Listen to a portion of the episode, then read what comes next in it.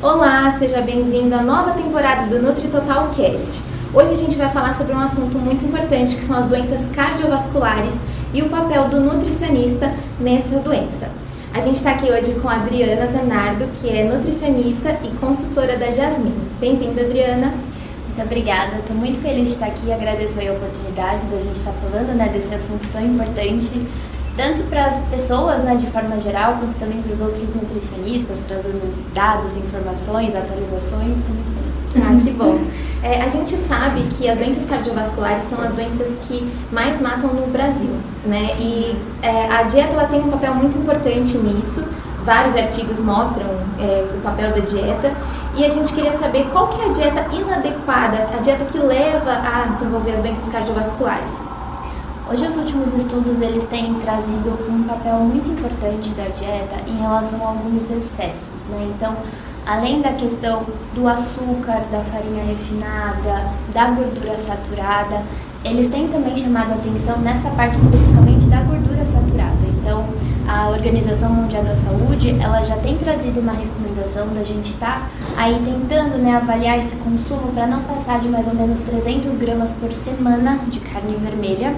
E eles também chamam bastante atenção em relação às carnes mais processadas, onde a gente tem aquela quantidade de nitritos e de nitratos, que são substâncias que estão relacionadas já comprovadamente né, pela ciência em relação à parte do entupimento das artérias, o que acaba sendo um dos precursores, né, um fator de risco para o desenvolvimento da aterosclerose e também de outras doenças que estão nesse grupo das doenças cardiovasculares. Uhum. E além da dieta, o que mais a gente tem assim que leva ao desenvolvimento dessas doenças? Hoje a gente percebe a questão do sedentarismo, então também existe uma recomendação da prática de atividade física de 150 a 300 minutos por semana. Uhum. Então isso pode ser dividido aí, né, conforme a sua rotina. É, o importante é ter a intensidade é, moderada a intensa. E isso é muito importante porque vai ajudar não só na questão da modulação da inflamação, né? Então, da gente ter aquele balanço entre o que acaba inflamando e o que acaba desinflamando, mas também na manutenção do peso, na manutenção também da quantidade de gordura do corpo, da quantidade de massa muscular.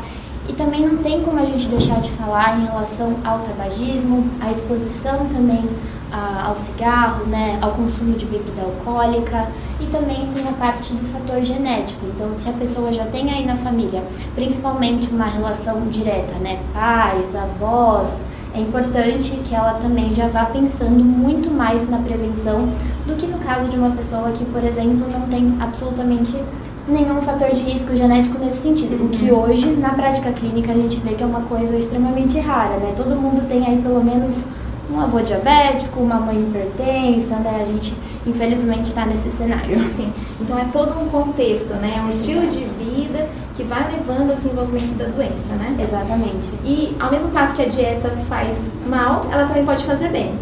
Que uhum. tipo de dieta? Uma dieta, dizem que uma dieta personalizada, né? Os artigos falam. O que seria essa dieta personalizada? Essa dieta personalizada, na prática clínica, a gente percebe que aquela dieta que é direcionada para o paciente, então para aquela pessoa que está ali sentada na nossa frente, né, durante o atendimento clínico, pensando não só nas propriedades nutricionais do alimento, mas também naquilo que ela gosta, naquilo que ela consegue fazer na rotina, naquilo que se encaixa bem no dia a dia dela, né? Pensando aí, essa pessoa estuda, ela trabalha, é, no trabalho dela tem de repente um lugar para armazenar alguma coisa que precisa de refrigeração, ela costuma sempre em um, no mesmo restaurante, então qual que é o cardápio, quais são as opções, e aí dentro disso a gente vai trabalhando alguns alimentos que são mais estratégicos. Então, por exemplo, o ômega 3 ele já tem muitas comprovações científicas, né, que ajudam tanto na prevenção quanto no tratamento dessas doenças. Então, a gente encontra ômega 3 no azeite de oliva, no abacate, na chia, na linhaça. A vitamina E também ela tem uma ação antioxidante, anti-inflamatória bem importante. Então, nesse processo que eu expliquei, né, da formação de placas, né, dessas substâncias que vão estimulando esse processo de aterosclerose, ela também vai ajudar a diminuir esse impacto. Então, a gente consegue encontrar vitamina E no abacate, nas oleaginosas, né, então tipo sementes, castanhas, enfim, nesse grupo. E um outro mineral também bem importante, o magnésio, está presente aí na quinoa, na aveia. E, e, as fibras também a gente não pode esquecer, né? Especialmente a beta-glucana, que é muito comum na aveia, justamente pelo impacto dela tão positivo, né? Nesse controle aí e na prevenção dessas doenças. Você tem alguma experiência assim no consultório que você gostaria de compartilhar, que foi um sucesso assim de ter uma dieta diferenciada para um paciente que estava desenvolvendo ou que já estava com uma doença cardiovascular e, e teve uma melhora nisso? Sim, eu lembro de um paciente, ele era muito jovem, ele tinha menos de 35 anos, já fazia acompanhamento com um cardiologista há mais de um ano, por quê? Todas as pessoas, por parte de pai da família dele, tinham alguma questão cardiovascular. Então, um infarto, AVC, é, colesterol alto, enfim. Então, a gente acompanhava, eu e o cardiologista, muito ali de perto, né? Porque entra naquele quadro de pessoas que a gente não pode bobear no sentido assim, ah, o colesterol aumentou um pouquinho, o triglicérides aumentou um pouquinho, essa glicemia está alterada. Porque quando a gente faz uma avaliação de um paciente, nenhum parâmetro ali é de forma isolada, né? É sempre um conjunto. Então, e da mesma forma que as variações. Então, ele, por exemplo, mesmo estando teoricamente dentro da faixa de normalidade, se o triglicérides dele já aumentava muito, né, de um trimestre para o outro, porque a gente fazia o acompanhamento a cada três meses desses exames, a gente já, né, epa, o que está acontecendo? Teve umas férias aí no meio, teve um feriado, então acaba tendo mais exceções. E aí a gente foi traçando juntos, né, justamente essa questão a rotina de trabalho, a rotina de estudos, a rotina com o filho pequeno, porque também tinha isso, né, em termos de disponibilidade de tempo, de preparar as coisas e tal. E aí, fazendo tudo isso, ele foi conseguindo, né, seguir ali a dieta direitinho e aquilo foi entrando realmente no dia a dia dele, de forma que ele conseguiu inserir muitos desses alimentos, né, que a gente conversou anteriormente. E, e aí a gente foi vendo né, constância. Então, com isso a gente vai normalizando esses exames e vai mantendo isso, né? Porque não é só melhorar a situação atual, a gente precisa manter bom tudo isso, né? Então, isso acaba sendo muitas vezes o mais desafiador, porque a pessoa ela tende a dar uma relaxada, né? Quando acha não, tá tudo bem, agora não tenho mais problema. Então é importante também trazer essa consciência, trazer essa educação nutricional para a pessoa para que ela entenda que a partir daí ela vai ter que sempre ter atenção, né, com a alimentação, assim como todo mundo que busca aí cada vez mais saúde, qualidade de vida, enfim. Sim. Eu acho muito importante você ter falado que foi uma parceria, né, nutricionista uhum. com o médico cardiologista. Eu acho que foi. isso é essencial na nutrição. É, e o atendimento em consultório que você falou, né? Você já está em consultório há muito tempo, como que foi isso para você? Como que você chegou no consultório? É, você já tinha isso desde o início da formação? Eu, na verdade, eu entrei na faculdade querendo atender e eu saí querendo atender, né? Então, eu tinha muito claro isso em mim, mas ao mesmo tempo eu me sentia muito crua em termos de experiência, né? Porque eu fiz ali os estágios da faculdade, estágios obrigatórios, não obrigatórios e tudo mais. E aí eu pensei, bom, eu preciso conhecer mais pessoas, eu preciso lidar com casos diferentes, eu preciso ter contato também com outras especialidades. Então eu decidi primeiro trabalhar em hospital por um tempo, para depois estar tá seguindo com os atendimentos especificamente. Então eu trabalhei num hospital particular por três anos, e aí, nisso, assim, é um contato com um paciente totalmente diferente, né? Então, ali no hospital, a gente tem é, um, um, certo tipo de atuação, são casos ali específicos. E no consultório, a gente tem ali toda a atenção, toda a liberdade, toda a autonomia, né, para fazer esse, esse atendimento. Então, quando eu decidi, né, que o meu tempo ali no hospital já tinha dado, eu fui aos poucos me desvinculando e, e aí eu comecei a fazer atendimentos em casa. Então eu peguei algumas pessoas conhecidas que tinham interesse né, no meu trabalho e eu ia na casa dessas pessoas. Na época a gente chamava de personal diet. Eu acho que até esse nome hoje em dia mudou né, um pouquinho, eu não vou nem falar minha idade. É, e aí com isso eu comecei a fazer os atendimentos em clínicas. Então, eu trabalhei em parceria com fisioterapeuta, em clínica de estética, já atendi também pelo convênio, então fazia atendimento aí no particular e no convênio. E aí eu fui construindo isso até chegar hoje no meu consultório. Então, hoje eu atendo, né? E aí eu tenho a minha sala tal, que aí eu mantenho nessa visão integrativa. E, e aí eu fui dando sequência dessa forma. A gente que está inserido nesse mundo da nutrição, a gente vê muitos é, estudantes querendo seguir para o consultório. Você acha que é um mercado que já está saturado ou que sempre tem espaço para mais alguém? Que, que você enxerga, como você enxerga isso?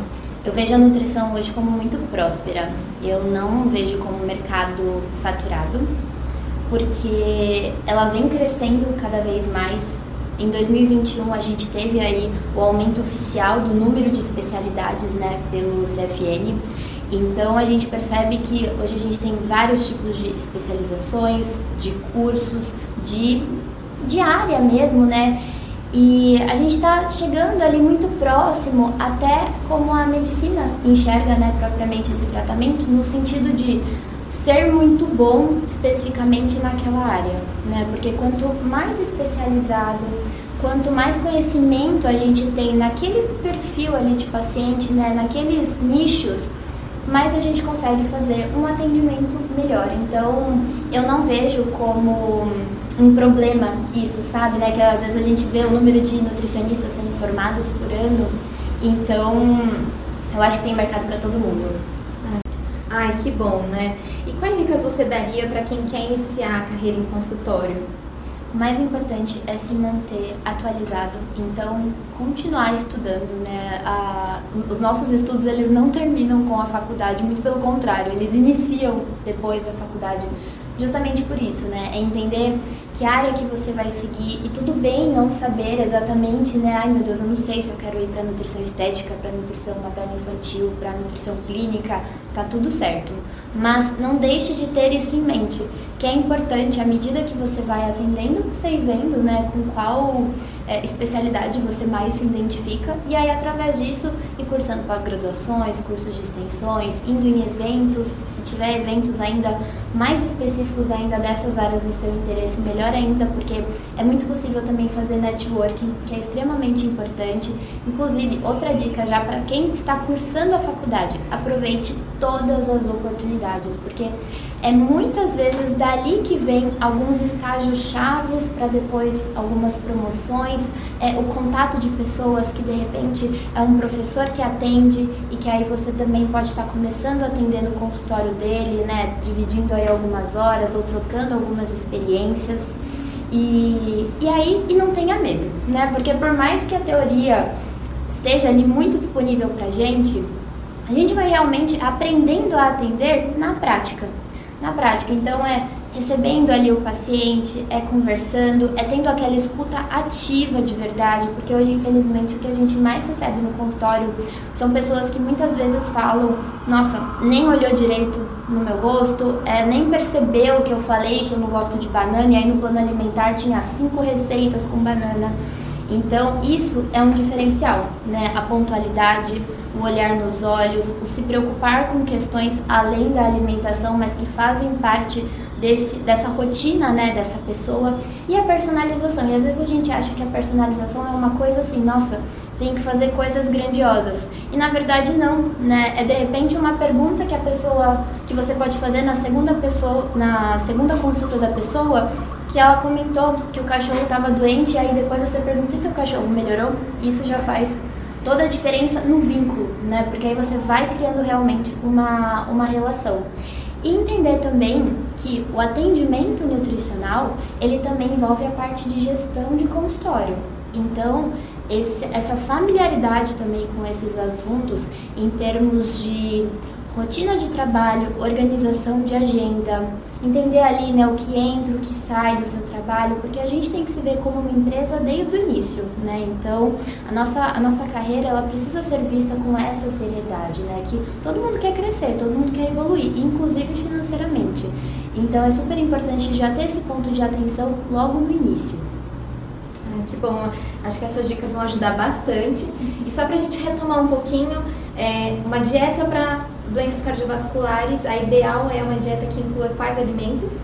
Então vamos lá, para a gente fazer né, um fechamento, então pensar sempre em comida de verdade, né? Então os folhosos, os legumes, as frutas, os grãos integrais, como a quinoa, a aveia, a linhaça, a chia, que aí vão ter aqueles nutrientes que eu comentei anteriormente, né? Ômega 3, fibras, beta-glucana, magnésio, vitamina E.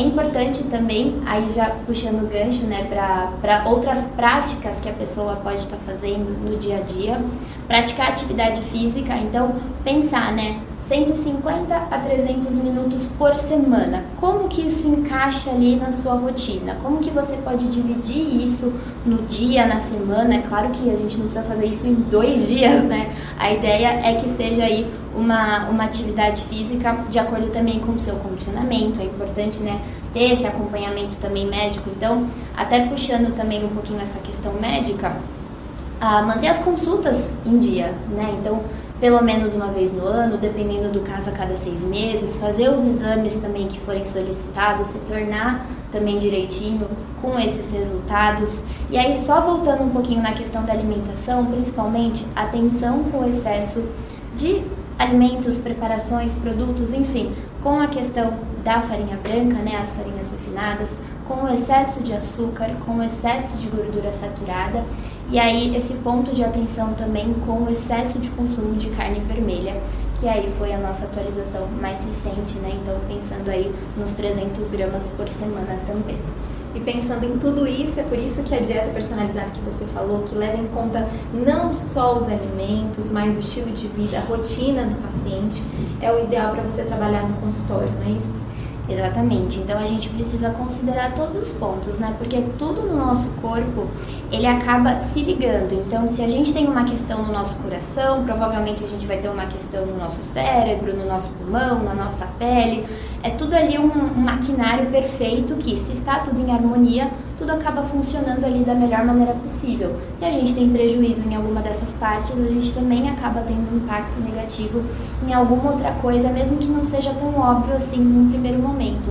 E considerar isso também para a vida do paciente. Então, considerar também, ele está tendo um problema no trabalho, provavelmente ele vai ter mais dificuldade na adesão da dieta. Né? As pessoas, a maioria, elas são movidas também muito por essa questão das emoções, das sensações. Então, também se está passando por um problema pessoal, é importante. O nutricionista ele não é psicólogo. A gente precisa saber separar muito bem essas coisas e até perante ao paciente é importante também que ele tenha esse entendimento.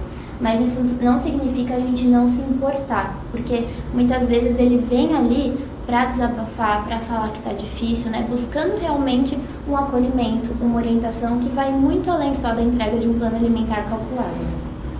Muito obrigada, Adriana. Foi ótimo toda essa troca, tudo que você trouxe para gente. É, agradeço aos nossos ouvintes. Que quiserem mandar alguma mensagem, a gente vai abrir uma caixinha de perguntas no Instagram. A gente vai mencionar o Instagram da, da Adriana no, na descrição do podcast e também lá no Instagram.